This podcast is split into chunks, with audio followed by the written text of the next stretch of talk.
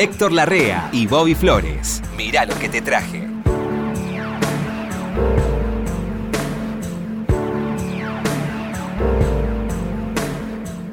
¿Qué dice, Flores? ¿Cómo le va, eh, Héctor Larrea? ¿Vos sos el que le dicen Bobby? Sí, Héctor, así es. Tengo nombre de perro. Siempre me han dicho eso. ¿Cómo va a tener nombre de perro? Sí, mi perro se llamaba Gustavo y yo Bobby. Se invirtieron los papeles en la familia. Sí. Se llamaba Gustavo el perro. Y porque se equivocaron, me pusieron el nombre del perro a mí y el de mío al del. Bueno, papá era muy distraído. Nunca lo había escuchado eso. Sí, pasa, son, Papá cosas- era son pequeñas cosas que pasan en una familia, ¿vio Héctor? Porque mi papá lo escuchaba mucho a usted y quedaba medio turulo al mediodía. Escuchar todas las mañanas, no a usted, a Rina, a Mario, al doctor Porredón Arenales. No eran gente sana, Héctor. No, no. Entonces, no. ¿cuál- si hubiéramos sido gente Bueno. normal, no hubiéramos trabajado en eso. por eso, hubiéramos trabajado en algo productivo. Bueno, imagínese Ud, mi padre que creía que ustedes eran personas normales. Y Ese lo es el escuchaba. error que comete es el error que comete la gente. Sí, sí, sí, sí. sí. Aparte le voy a decir algo. Hoy me decían que Ud, pues me dicen, ay, ¿vas a verlo, Héctor? Sí, bueno, mandarle saludos, nada, uno de acá a la vuelta. Qué dupla imbatible que eran él y Carrizo. Uno atrás de otro, ¿no? Era verdad, durante unos años estuvieron uno atrás de otro, ¿no? Qué lindo era encontrarse con Carrizo. Cuando él llegaba, yo mandábamos un bloque de música antes, Sí. un poquito antes, entonces tenía dos Antes que minutos. llegara para- él. Claro, tenía dos, dos minutos para conversar con él, tres minutos. ¿A solas o al aire? Solos, no, no, no, solos. No, los pases no se hacían. No, no se Como hacían. se hacen ahora en algunas radios, que no en todas. No. Algunos lo vio que lo tienen vendido el pase, es Lo buenísimo. tienen vendido, Muy sí. bien. Pero yo no tengo capacidad para el pase. No, no, no, no- no sé hacerlo. Estoy muy. con Sí. cierta, con cierta amable tensión por largar el material que tengo previsto. No-. No, puedo, no puedo relajarme antes. Sí, sí. Eh, Desde un rato antes estoy pensando en, en lo que voy a hacer. Pero hablar con Claro. Carrizo, mira, era un ejercicio tan lindo. Que a todo el mundo le gustaba, a todos los que tenían la chance de hablar un poquito Me con él. imagino. Era muy lindo, era muy divertido, hora filosófico, hora político, Sí. hora analista de la actualidad, hora humorista. No, no. no. Tony Carrizo era muy culto. Muy, tenía una mucho, amplia. leía mucho. Mira, llevaba lecturas, Werther fue una de ellas, Sí. este, que lo puso de moda él en la radio. Él apareció con Werther en la y mano. lo leía. Claro que lo leía, lo leía y tenía, tenía una formación cultural muy sólida. Sí, sí. conocía filosofía, con- conocía este, historia de la humanidad, conocía costumbres humanas, conocía ensayistas importantes. Claro, no era casual que comunicara tan bien todo. No. No era un don que le dio Dios, no, no, lo laburó. Lo trabajó y, Sí. y- y consiguió resultados extraordinarios, incluso en sus colegas. Yo he sido un gran beneficiado por, por Sí. Antonio, un gran beneficiado. Y toda la muchachada que estaba ahí. Sí, claro, claro, todos influían por, por, el, por el viejo y Y había conversaciones muy interesantes cuando hablaban, se juntaban con el doctor Infante, Carlos Sí. Infante padre, Sí, y este y otros, otras personas del directorio de Radio Rivadavia, de la, de la antigua Radio de la antigua Rivadavia. Sí, y se juntaban en el, en el bar, que estaba en el primer piso. Ah, no en la biblioteca. No, no. No, no, en el bar se juntaban. En el bar. Que él me veía yo, había una fuente grande de esas negras de panadería llena de factura. Sí. Y yo iba y agarraba esos, eh, esas facturas largas y finitas que no me acuerdo. Vigilante. Un vigilante. Un vigilante. Y me decía, no comas eso. No comas, sí. No, porque él no podía comer. y un día, un día voy y me lo encuentro, estaba afuera escuchando una discusión muy jodida que había adentro. Él, Él, escuchando de afuera. Tony Carrizo. Sí. Y me dice, "Shh, shh, shh". Yo le iba a hablar. Y me dice, "Shh, cállate, cállate. ¿Qué estás haciendo? Estoy escuchando lo que hablan. ¿Y por qué no vas adentro? Claro. No, porque quiero saber qué dicen, así voy y me opongo. Hincha pelota. Qué tipo. Ah, mire, hablando de, hablando de amigos suyos que comen, ¿sabe con quién comí el otro día que gentilmente me invitó un café y con un amigo suyo que se llama Menotti? César Menotti. Eh, César Ruiz Menotti. Co- tipo que, que sabe de Qué, fútbol y gen- de qué música. gentileza y de- tuvo Menotti conmigo la semana la- la- el mes Ah, pasado. Sí, sí, me dijo, sí, sí. Salió al aire Él sabía que yo no soy este, Futbolero. no soy futbolero, que no entiendo nada de Ah. fútbol, pero vi que lo habían nombrado en la AFA, Sí, sí. un acierto para mi gusto, y dice, che, llamalo a Menotti, porque yo de con Menotti hablaba de música nada más. Le tiene un gran cariño César a usted. Ah, sí. Sí, sí. Bueno, sí. es gran eso- cariño y respeto. Es recíproco, ¿no? Y Sí, salió al aire, Divino. sabiendo que no soy un entendido. Un día lo vamos a traer acá, me dijo. Extraordinario. Oh, voy, a, voy al programa de ustedes, me dijo. Sabe mucho de música. ¿eh? Sí, sí, sí, sí, por eso. Sabe En mucho de cualquier momento me caigo al programista. Bueno, bueno. No te olvides. no, no. No te olvides de invitarlo. ¿Qué trajiste, Flores? No, usted. Hablando de todo un poco. Ud, Héctor. Vamos por una cuestión de edad. Usted que me lleva unos, unos meses. Ay, Ud. ay. I am. Ay es ud. Bien. Ay soy ay. Ay. Está bien, ¿cómo domina? Bueno, ¿Qué, tuve- qué tipo tu- preparado que es para lo... No, él trabajó para muchas radios de muchos idiomas. Tuve hace dos o tres semanas Sí. una enorme satisfacción. Sí. A mí me gusta mucho María Calas. Hay un rebrote de María Calas, ¿vio? Hay un Roberto María Calas, no porque yo sepa de ópera, vamos a aclararlo. Sí, sí. Por ella. Yo no me banco la ópera. ¿Por qué? Bueno. Porque no conozco, primero no conozco Sí. el idioma, está bien que hay algunas que son subtituladas, pero no me gusta estar mirando los subtítulos porque me pierdo la actuación. Claro. La ópera para muchísima gente Sí. no es accesible simplemente porque no hemos estado vinculados y para mucho, incluso para María Calas, la ópera era aburrida. Ah, sí. ¿Cuándo deja la ópera de ser aburrida? Salvo para los, los melómanos que son especializados en ópera. Sí, ¿eh? sí. Si no, no pasamos de Verdi. Claro. Entonces, y, y no pasan, por, por eso, creo que la vez pasada te lo comenté, muchos sellos grabadores Sí. les hacían grabar no óperas completas a los grandes artistas. Grandes éxitos. Les hacían grabar arias, Sí. arias. Bueno, se estrenó, vos lo sabés, una... Una película, un holograma. No, una, una película sí, pero Sí. eso es otra cosa Ah. que te comentaré después. Se- se- se- un holograma de María Calas. Se sacó a María Calas de actuaciones en vivo Ajá. Y se le Sí, puso, y, y es un, hologra- un holograma, Un holograma. Se, se retocó todo, todo es este Sí. con esta nueva tecnología que hay, ¿no? 3D Rayo y láser todo y eso, eso. sí. Y se le puso orquesta en vivo. O sea, Flores. el público es como si estuviera viendo a María Calas. De lejos parece. Exactamente como. Yo estaba en la fila 19, que es un lugar ideal para ver eso. En el Gran Rex. En el Gran Rex. Y aparece, este, la, la directora es- una persona Sí, sí, sí, sí. que está viva, que está ahí, Ahí. Físicamente allí. Está toda la orquesta en, en- en los laterales, porque Mm. en el fondo no. En el fondo se ve la- la- el reflejo de ella. Como si fuera, claro, claro, sí, como sí. si fuera una proyección de televisión. Sí, sí, sí. Una maravilla. ¿Y el sonido qué tal? Muy bueno, porque se remasterizó todo. Claro. Y la, la firma que había registrado las, todas esas canciones que estaban ahí, las remasterizó especialmente para la película. Sí. Esa, escucha como si estuviera allí. Esa fue una. No, es- es- qué lástima que no se da más por ahora, porque hay, hay un dinero para trasladar una orquesta sí. como de 20 personas. Bueno. Sí. También se estrenó un, un documental Sí, el documental. que se llama María Calas por ella misma o algo así, pero lo menos importante es el título. Lo importante es que hay cosas verdaderamente interesantes, declaraciones que yo nunca había visto de María Ah. Calas. María Calas era una muchacha mm, no, no fácil de tratar, porque había tenido una infancia no fácil y una juventud no fácil.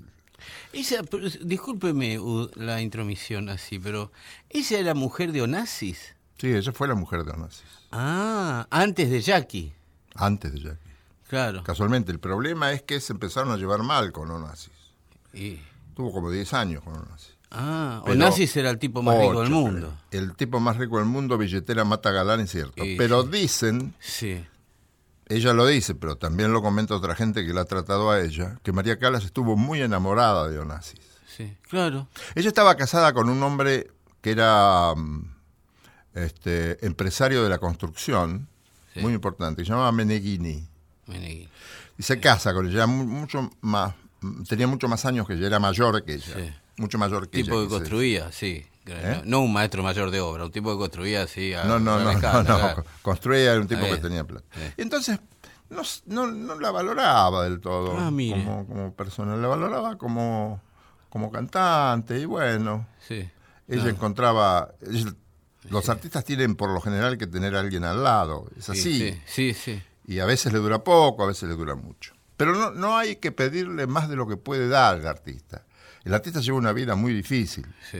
Otro día te voy a hablar de, porque a mí me gusta mucho María Calas y la Sí, vida. sí, de yo María sé, por eso le pregunto, tipo, yo sé que usted es medio experto de ella. Este, un entusiasta soy de, lo, de esta gente que hace esos sacrificios. Ella menciona muchas veces el destino. Ella se pone como una persona que es víctima de los empresarios. Sí. Y la cosa hay que equilibrarla un poco, pero tampoco le podemos reprochar demasiadas cosas. Primero que ya no está.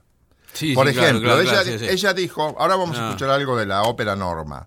Ella en Roma, en la ópera Norma, no recuerdo el año, Sí. se fue, es una ópera en dos actos. En el segundo acto se fue. Se fue. Ah, sí, se fue del teatro. Entonces se armó un Claro, merengue. sí, me imagino. Lo que está filmado es cuando alguien, un Sí. empresario, anuncia que se suspende porque la, la protagonista se fue. Se, Se fue, fue, se fue. Había empezado una nueva época de la... ¿Y por qué la- se fue? la- bueno, qué bien. Eh, dicen, dicen que ella no se sentía bien y que no tenía ganas y que había sido muy criticada y Ah, bueno. Un montón de cosas así. Ella dijo después en esta, en este, en este documental, Sí. dice que ella estaba resfriada de hacía dos días, que tenía catarro, Sí. que dijo, le pareció que no podía cantar, pero fue igual. Y fue al camarín y en el camarín faltaba la ventana. Y era invierno. Nadie se puede Ah. creer que en un teatro de ópera de Roma la ventana. Falte la ventana. Sí, es raro. Pero no podés tampoco reprocharle porque No. ella se defendía. Porque, ¿qué, qué- qué iba a hacer? Se fue y se fue. sí, sí, se fue y se fue. De, esas, de esos problemas tuvo varios. Pero ahí ponen una versión en, en, esta, en este documental donde ella canta una versión de Casta Diva inolvidable.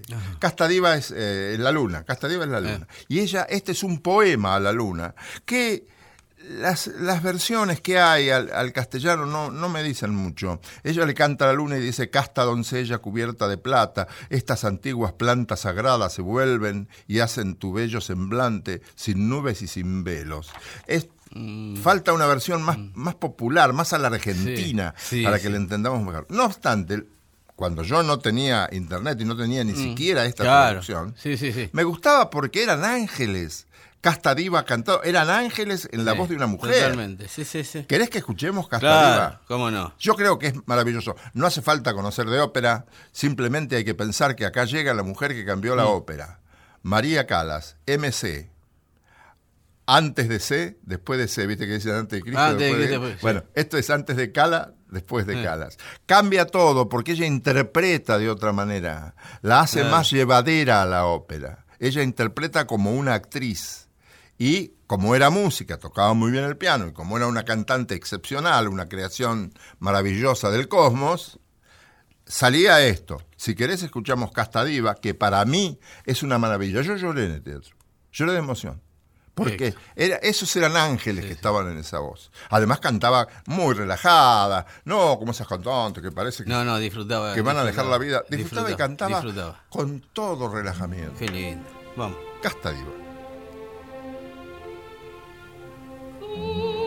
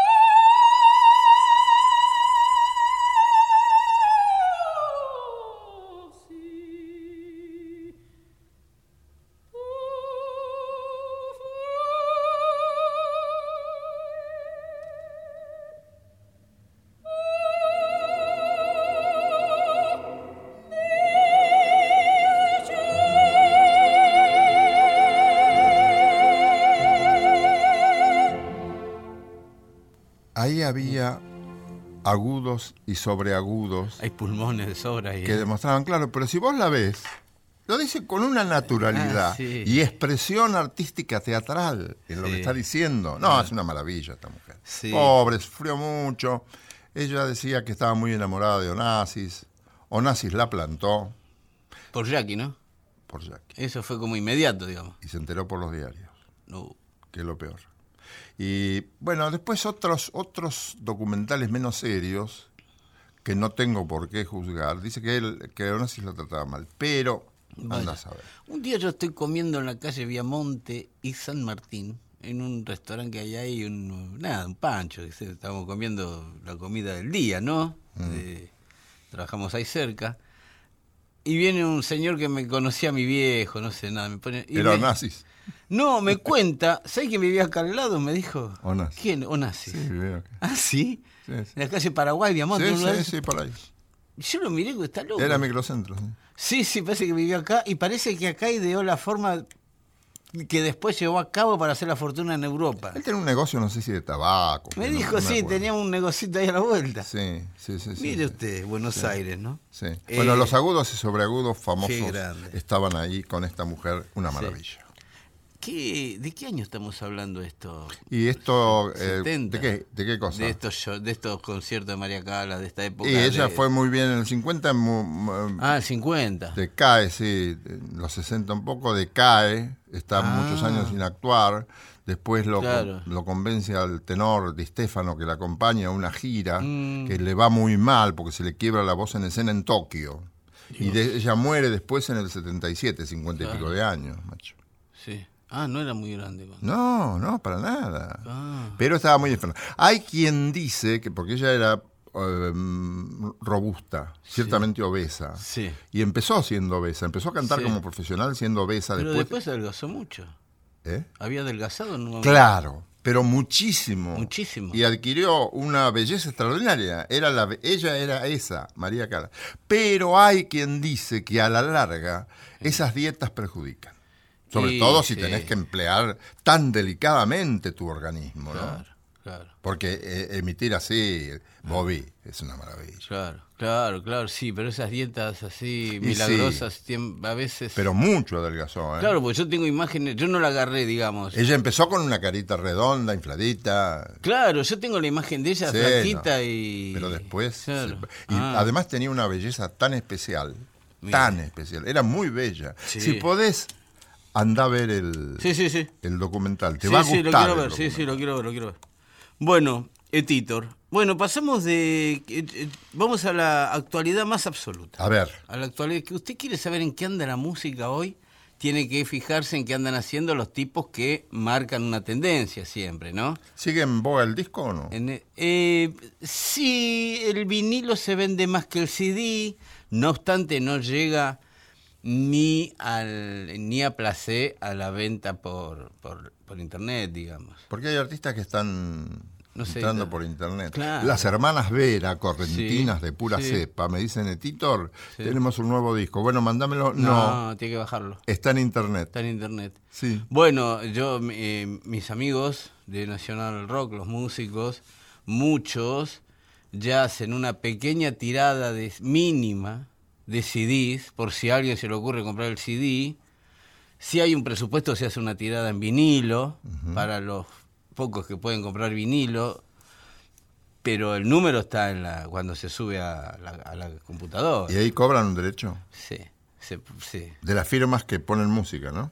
sí, sí. Las firmas te cobran a vos, las empresas te cobran sí. para poder escuchar eso y ellos le tienen ellos que pagar un derecho. A los músicos. Sí. Pasa que no te- nunca se sabe que Eh. están pagando. ¿Vio cómo es? El negocio editorial no cambia. O sea, eso no va a cambiar nunca. Eh, Eso se decía también de algunas regalías. de- Claro, se edite CD, se edite vinilo, cassette o por, o por internet. Siempre van a quedar dudas de qué te están liquidando. Sí. Bueno, no hablemos del punto, Héctor. Vamos al punto de Sé que tenés algo nuevo. la música. Es lo que sé hasta ahora. A ver. Uno de los productores más, este, más buscados en la actualidad en los, en los Estados Unidos, en los grandes estudios de Estados Unidos, un productor carísimo, un productor que puede cobrarte 200 mil dólares la producción de tu disco, si lo querés, es eso lo que tenés que O sea, al pagar. contado puedo pagarlo en cuotas. En, tres, cuatro cuotas le da. Sí. Hoy, hoy una, y mañana otra, y la semana que viene las otras dos. Y ayer otra. Eh, no necesita, claro, el tipo se provee ya, si estoy, estoy Y de bueno. moda, estoy fenómeno, yo que te, te voy a hacer favor a vos, ¿quién sos? ¿Qué? Te voy a, ¿Me voy a meter en un estudio para vos? Claro, claro, me voy a meter en mi estudio aparte, que parece que el estudio que si tiene no él- grabás en mi estudio, no. no. No, pero parece que el estudio que tiene él es una, es una nave de- del espacio, ¿sí? Sí. Comparado con los otros. Claro, son tipos que son bichos de estudio, Héctor. Hmm. Son pibitos que ya a los 15 años estaban tirando cables en un estudio. ¿Qué edad puede tener ese hombre? Eh, y Danger Mouse, que se llama Danger Mouse, el ratón peligroso. ¿Mm? Danger Mouse debe tener 45 años. Joven tipo. Sí, sí. Pero claro, lleva 20 años en el negocio, Héctor. El ratón peligroso. El ratón peligroso, Danger Mouse. es. Sí. Y si lo ves, un ratón peligroso. Ah, sí. Pero lleva 20 años de estudio este pibe. Ya laburó con Jay-Z, ya laburó con, con Maxwell, creo que hasta con Prince. Entonces el tipo está curtido ya de estudio, sabe que se puede hacer en un estudio y que no, se armó su propio estudio, empezó a producir y le va fenómeno a Danger Mouse. ¿Sí? Sí. Entonces cada tanto él hace sus propios discos. También, no salen en vinilo, no salen... eh, usted lo puede comprar en, en- vía iTunes o Spotify o lo que sea, ¿sí? Ahí compra la obra de él. Los clásicos de... Lo, lo que hace él lo mete De la ahí. computadora. Lo que hace él lo mete en su página, él se lleva su dinero de ahí, después Sí. reparte. Danger Mouse, Danger Mouse llama artistas cada tanto para, para probar a ver. Es muy de futuro lo que estoy diciendo. Si el tipo va probando a ver qué. Vamos a ver cómo va esto. Ah, pero bueno. Sí, claro, es muy interesante seguirlo a Danger Mouse. Porque a veces le erra, pero a veces la pega. Y sí. Y cuando la pega, Ud, Ahí está prueba y error. ¿no? Ahí está prueba y error, Claro. claro. Pero cuando la pega, UD, Eh. como difusor en la radio, está seis meses adelantado a los demás. Claro. ¿sí? En este caso llama a una chica muy linda que se llama Karen O. Karen O es la cantante de una banda que se llama Los Ye Ye Yes. Es una chica que le, le- la han tentado hasta para posar en Playboy. ¿Me explico? La calidad de persona que es esta señorita. Canta bien, se mueve bien, es linda, es inteligente y Danger Mouse dijo, vamos a hacer algo juntos. Ratón peligroso, atento. El ratón peligroso, atento a todo, Sí. la llamó a Karen O y le dijo, vamos a probar a ver qué podemos hacer hoy, ¿sí?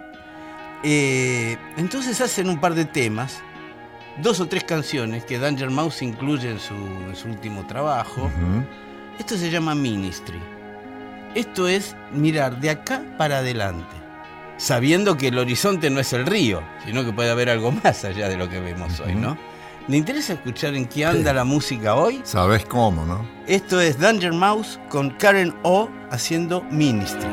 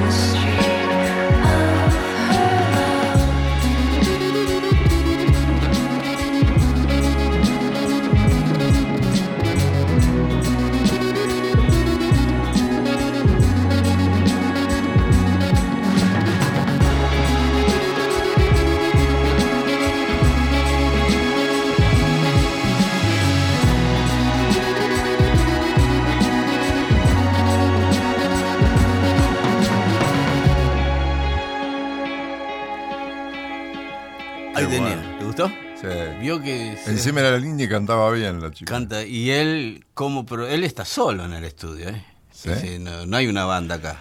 No hay una banda acá. está- Él tiene un sampler con todos los sonidos y ¿Qué lo es va un metiendo. sampler? Diversas grabaciones de un montón de instrumentos Ah. pedidos por él, que los mete a su vez en Los en la- adapta de acuerdo a la, a lo que Claro, los meten en su consola y después los saca como él quiere. Sí. Bueno, ahí estaba Danger Mouse y Karen O. Bueno, eh, vamos y en un momento volvemos. Ahí sí hay que descansar un rato.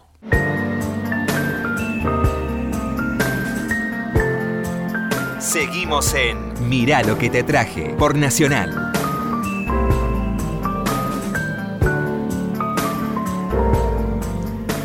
Dice Bobby? Ay, Héctor, qué bien. Qué bien viene este descanso debajo de un árbol. Ahora estoy renovado totalmente. Estoy yo también renovado. Sí, sí. Un vaso de leche viene muy bien. Digo yo. No lo voy a tomar mucha leche usted. Sí, no, no, tomaba. Héctor, sí, sí, usted tomaba. la- Porque me, me decía mamá que era bueno de el chiquito. calcio. Sí. ¿Te suena el- este nombre Astor Piazzolla? Ah, conozco un Piazzo Pipi, conozco yo. Sí, pero ese no. No. El abuelo, Ah, mire usted. Que cambió todo. Mire en- usted. en- Astor, en- qué nombre, ¿eh? Si el día que tenga un hijo le voy a poner Astor. Astor. Que le pusieron Astor por Bolonini, esto yo te lo conté. Por uno de los tres Por uno de Bolonini. los tres Bolonini. Uno se llama, y era amigo del padre de, Sí. de Astor. ¿Usted sabe quién fue el primer Astor de la humanidad? El primer no Lord inglés, el primer Lord inglés nombrado por la reina Victoria en aquellos años. ¿Se llamaba Astor? el Lord Astor. Mirá de ahí vos. sale el nombre. Y Piazzolla será Lord, Lord Astor. Sí, Sí, Lord. Lord, Lord Astor. Digo, em, en un determinado momento se Sí. junta el Quinteto Real, Sí, que es em, Salgán. sí. Oscarcito del Priore dice que es la orquesta de Salgán de cinco. Que son los mismos arreglos, el mismo estilo, pero con cinco. Cinco grandes solistas. Enrique María Franchini, Pedro Laurens. En un principio estuvo, estuvieron de contrabajista. ¿Violín tenían? Sí, claro, Enrique Mario Franchini. Enrique María Franchini. Pedro Laurens tocaba el bandoneón. Sí. Este, Salgan el piano. Salgán el piano, Ubaldo de Lío la guitarra. Sí. ¿Y el contrabajo? Y hubo tres contrabajistas. El que toca Ah. acá es el último, el tercero, Omar Murtag. Primero estuvo Quicho Díaz Quicho Díaz. y este otro muchacho que su nombre no me acuerdo ahora. Ferro. El original fue Quicho Díaz. Ferro. Ferro. El primero fue Quicho Díaz. Mm. Pero- y para Quicho Díaz se han compuesto varias, que era Sí, contrabajista. sí. Hemos pasado canciones para claro. Sí. Astor le dedicó acuerdo, sí, sí. un, tango que se llamaba Quicho. Quicho. Luego, con Troilo, esto no lo sabe mucha gente, yo recién ahora me, me lo recuerdo, compuso con Troilo un tango que se llama Contrabajeando. Horacio. Ah, Quicho. ¿Quicho y Troilo lo compusieron? no, no, no, Astor y Troilo. Astor y Troilo. Ah, Astor. para el Quicho. Sí, Dios. y cuando vos lo escuchás al tango, Sí. la versión de Troilo, la versión de, de lo que vas a escuchar ahora, que es el Quinteto Real en Japón, esto no fue editado en Argentina. Ah, mira. Valoralo, Bobby Sí, Flores. claro. ¿Cómo no? Dame dale un poco de importancia a mi sacrificio. Víctor. Fui a Tokio a buscar este disco. Sí, bueno, ahí es donde No, mentira, me lo prestó Ignacio Barchowski. Ah, mire. Claro. Entonces, están en Japón en el año Qué 60. arriesgado un tipo que le presta un disco a usted. ¿eh? No, me lo regaló. Ah, claro. Él ya sabe que- Sí, sí, por eso decía. Él ya sabe que es disco perdido. Si el disco no se devuelve. Entonces graban, en- actúan en televisión, actúan en teatros, Sí. graban un disco y hay dos versiones que no, no fueron grabadas acá. Uno es Contrabajeando, Sí. para lucimiento de Omar Murtag, el contrabajista, y es el único tango de Piazzolla que grabó Salgán. No Ah, ¿sí? había buen ida y vuelta entre ambos. No le puedo creer. No No, me los hacía medio no, con pincha. no había buen ida y vuelta. Mire. Además, este, ¿Qué había? ¿Celo artístico ahí? no, no, no, no, chinche había. Ah, ok. Eran dos cabrones, sí, sí. No, no tanto Salgán como Astor. Astor. Que Astor, pobre, como lo- le Sí. pegaban tanto de todas partes, Ah. él, él reaccionaba, por las dudas reaccionaba mal. Entonces Sí. un día cuando le dice se juntó, hicieron el quinteto real, fulano, fulano, fulano, fulano. Mm. Él los escuchó y dijo, ¿y para eso se juntaron? ¿Qué, ¿Para qué? ¿Para qué necesidad Y, pero era Astor, Sí, sí, qué sé. sé yo. La obra es tan grande que puede tener Sí. un momento de, de- de- de exceso de tipo. Obvio, que sí. no es matar a nadie. No, más va. Entonces, Salgán, para que se luciera este, Omar Murtag, el contrabajista, en el Japón, porque esto además era un buen elemento de atracción, Sí, una claro. obra donde se luciera el contrabajo, que hay muy pocas. Entonces, con la actuación de Omar Murtak y, lo- y los otros cuatro que ya te dije del Quinteto Real, Sí. en el año 1960, en Tokio, graban Contrabajeando, Ah. único tango que grabó de este Salgán de Astor Sí. y de Haciendo un esfuerzo. y de y, haciendo un esfuerzo, haciendo y de. Pichuco, pero no dejaban de reconocer Que, ah, no, bueno, es otra cosa. que la obra era buena. Sí, claro, claro. ¿Querés escuchar Contrabajeando? Claro. Que no está en el país, No, señoras y señores. Sí, claro.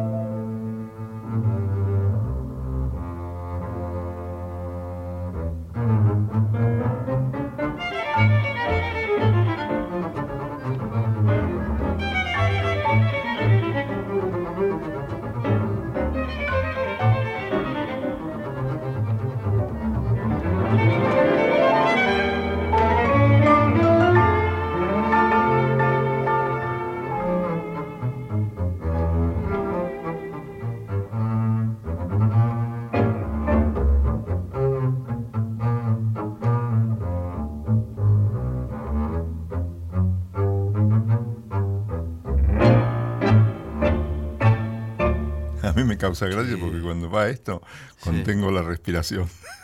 Un día me voy a olvidar de respirar. pero sí, contengo la respiración. Es una manera en que obra mi emoción, ¿no? Qué, qué notoria y saludable y, y celebrable diferencia los acordes de Astor con los acordes de Pichuco, sí, ¿no? sí, sí, y celebrable, como vos decís. Son muy notables los dos. Dos figuras extraordinarias, completamente diferentes. Sí, sí, pero cómo se amalgaman en cuando Sí, sí, hay una obra que los contiene, ¿no? Quiero, ¿me, me Y has explico? visto que se puede reconocer cuáles partes fueron compuestas por. Astor y cuáles partes fueron compuestas por Pichuco. Es que eso es el... Yo creo que también lo hacen un poco... A propósito no es la palabra, pero que lo hacen un poco como una pequeña firma sensorial, ¿no? Sí. Ah, esto es lo mío, ¿qué va? Cuando escuchás lo melódico, Sí. eso es Astor, Astor. pero ah, y cuando escuchás charara, charara, Sí, eso eso es Troilo, inocente muchacho del abasto, que toca el bandoneón. Qué ta- lindo. También noté una pincelada, si se quiere, de este de Pugliese. Como una, unas cositas que, de- que uno podría decir, ah, acá está Pugliese también, ¿no? Y también, porque, Porque Osvaldo es- está en todas partes. Osvaldo está en como Dios, Osvaldo. Claro, claro, bueno, justamente. Y, y dos bandoneonistas que reconocen un pianista sensacional. sí, sin ¿no? duda, Muy lindo, Héctor. Bueno, Gracias. Yo no me, la verdad que esto es como el truco, vio que le voy a decir algo. Tuve una experiencia que le voy a compartir a usted, A ver. porque yo sé que Ud la va a, a entender. Mi hijo de Benicio ya tiene 14, va a la secundaria, empieza a frecuentar ya otra- otras, otros chicos y todo. Me dijo, ¿me enseñas a jugar al truco? Qué bueno. Porque juegan al truco los chicos, ¿no? Juegan al truco. y le enseñé a jugar al truco. Y, y usted sabe que es... eh, me di cuenta cuando, un- cuando tiene ganas de aprender algo, como lo aprende enseguida, ¿no? Ah, sí. El delincuente ese que tengo de hijo. Porque le la tabla le costaron meses. Ahora el Y truco porque si no sabe jugar al truco es un motivo menos para integrarse. se queda. Claro, sí, sí, sí, sí. Entonces me Tenés que hacer todo lo que hacen los otros. Sí, sí, sí. Entonces me di cuenta que, bueno, lo, lo aprendió, en se- que yo dije, voy a estar una semana enseñándole. No, no, al otro día ya me ganó un partido. Bueno, ¿viste? Bueno, Porque tiene interés genuino. Sí, la otra vez eh, me dice alguien... Porque las chicas también juegan al truco. Sí, sí, sí. Hace rato Sí, ya. hace rato. Eh, uno de los chicos de acá me dice, ay, me, me- me entré en el jazz, me dijo. Porque me, me encantó una obra de un músico, no sé si de Ron Carter, de algo, algo así. Ah, Entró por una periferia, ¿no? Ah, bueno. Y le dije, mira, ¿por qué no agarras Coltrane? Pibe grande, ¿no? Un musicalizado de 23, 24 años que tengo acá en Nacional. ¿Ah, sí? Y viene a los tres días con. Se, Se había copó. comprado tres discos de cosas. Y claro, vos Blue también. Train, eh, Central Park West. Le vas ¿no? a reventar la finanza al pobre pibe. claro. No le recomendé a esos tipos porque se compran todo. ¿Y qué pasó? Me hizo. Volví a mi casa tarde. eh, ya la familia estaba durmiendo. Entonces dije, bueno, me toca relajarme. Me puse Coltrane. Agarré unos, una selección que yo tengo de, un, de Coltrane. Lo que agarre es bueno. Sí, sí. Y curiosamente, después de, de 40 años que llevo escuchando música donde está incluida la música de Coltrane, sigo descubriendo cosas. Entonces hay un tema que dije, ah, qué lindo que es esto. Ah, pero cómo se metió el piano ahí. Y me di cuenta que lo puse de nuevo. Un tema que había escuchado ya 15 veces Sí, y lo entendí ahora. Sí, pero Oh, son así, son así. Pasa eso, Son ¿no? así, son así. Ah. No le terminas de descubrir. cosas. Cada día toca mejor, cada, Cada- día canta mejor, Sí, cada día sí. toca mejor. Por Sí, eso, porque le vas descubriendo cosas nuevas. Sí, sí. Sí, eso sucede. A mí me pasa mucho. Entonces dije, ¿qué es esto? ¿Cómo se llama esta canción? Fui a donde estaba, bueno. Se llama Nancy con su cara sonriente. No, sí lo conozco. Y claro. Y lo escuché y, me, y renovadamente lo escuché. No sé, haría ocho años que no lo escuchaba. Y lo volví a escuchar y dije, qué lindo, qué belleza, cuánta belleza hay en esto. Eh, ¿Has visto? ¿Quiere escuchar Nancy de John Coltrane? Pero claro, amigo. Vamos.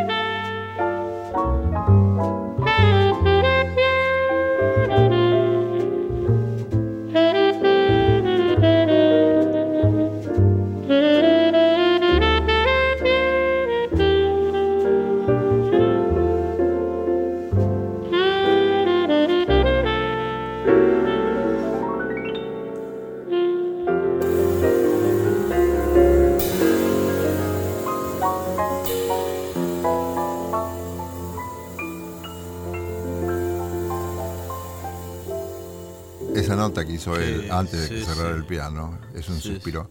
Oh, McCoy Tyner, qué pianista. Qué que manera, era. Y Jimmy Garrison, un y él qué manera de tocar, qué manera de interpretar, qué manera de transferir sentimientos. Sí, sí, sí, yo pienso, la verdad que muchas veces yo sueño que vivo esos años y que, y que voy a ver un show de Coltrane en el Vanguard o en el Blue Note de Nueva York, ¿Ah, sí? con esa atmósfera que uno ve en los, que en los videos, ¿no? Sí.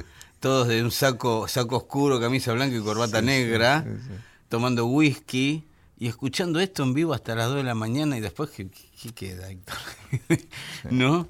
¿Qué otro placer puede haber más grande que qué ese? lindo eso. Qué lindo, qué lindo. Así que ahí tenía un Coltrane auténtico, esto era Nancy con su cara sonriente. ¿Vos sabés cuál es el crítico más riguroso que hay sobre música? No. Y dicen que el más justo, ¿Quién? el tiempo. El tiempo. Cuando qué- el tiempo... Qué invento sabio de la humanidad el tiempo. Qué ¿eh? invento sabio de la humanidad. Cuando el tiempo Hmm. mantiene algo, Sí, sí, sí, sí, sí, sí. es porque sirve. Obvio. Sí, por eso eh, un día vamos a hablar del camino del sabio y el camino del héroe. Lo que los diferencia es el tiempo. El tiempo. Sí, señor. Porque sí, le- señor. eh, eh, sí, Nunca sí. le había escuchado eso. Claro, porque el, el sabio y el héroe parten del mismo lugar. Sí, señor. De una idea. Sí. ¿No? Eh, después viene el segundo paso que es la, la- el proceso, cómo llevo esta idea a cabo. Hasta ahí van iguales el sabio y el héroe. Después llega el tercer punto, que es la socialización de la idea. Y ahí se empieza a diferenciar ya. Porque al sabio la gente lo entiende, pero al héroe capaz que no. Capaz que no. ¿no? Y después viene el cuarto paso que es el que determina el tiempo. El sabio recibe el reconocimiento de su obra y el héroe capaz que dentro de 60.000 años va a recibir el reconocimiento de la de él. Sí, señor. Pero a los dos les llega el reconocimiento. Sí, porque el crítico es justo. El crítico es justo. El tiempo es justo. Es justo. Eso dicen. Sí, sí, sí. Y el tiempo se toma su tiempo, digamos. Hay gente que se olvida de decir, no es justo, que no, No, no, ya lo van a... Ya, van. ya, ya va a llegar. Ya va a llegar. Acá me pasa esto, porque acabo de conseguir un disco que tiene toda la obra de Louis Armstrong y Ella Fitzgerald, Ah, que editó un sello que se llama Landover, que es muy cuidadoso para estas cosas. ¿Es nuevo esto? No, es Ah. del año 10, que a Ah. mí me parece que sí, que es nuevo. Sí, sí, pero es bastante Vos nuevo. mirás para atrás y decís, son 10, 18 años, son 19 años, casi 20 años que se, que se editó esto. Sí, sí, pero... Sí. Nueve años, lo Nueve años, perdón. Pero sí, claro, pero a, a la obra Nueve de ellos años, es nuevo. perdón. A la obra de ellos es bastante nuevo, porque Sí, editó en un disco, en dos discos, Qué lindo. toda la obra. Muy toda la lindo. Y aquí hay algo que alguna vez presentamos en este programa, Sí. al principio, pero que es- este es otro milagro del tiempo. Ella y Louis eh, tocando Summertime, qué lindo. que a mí me pasa lo mismo que me decías con el intérprete que escuchamos recién. Cada vez que escuchás a Louis Armstrong y Ella Fitzgerald, en, en versiones las que te gustan, cada uno con lo que le gusta. A mí me atrae mucho Summertime, y Gershwin. hemos escuchado 20 versiones, Gershwin, Gershwin tiene un... y siempre le encontrás cosas nuevas. Sí. ¿Querés que escuchemos Summertime Claro, y sigamos descubriendo cosas nuevas? cómo no. Dale, el tiempo atento, ¿eh?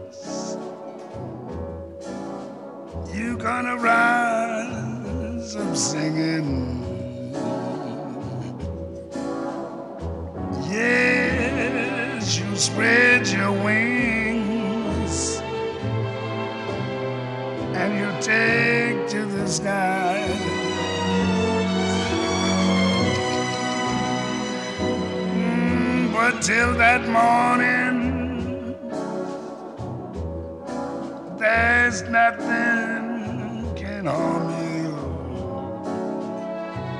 Yes, with daddy and mommy standing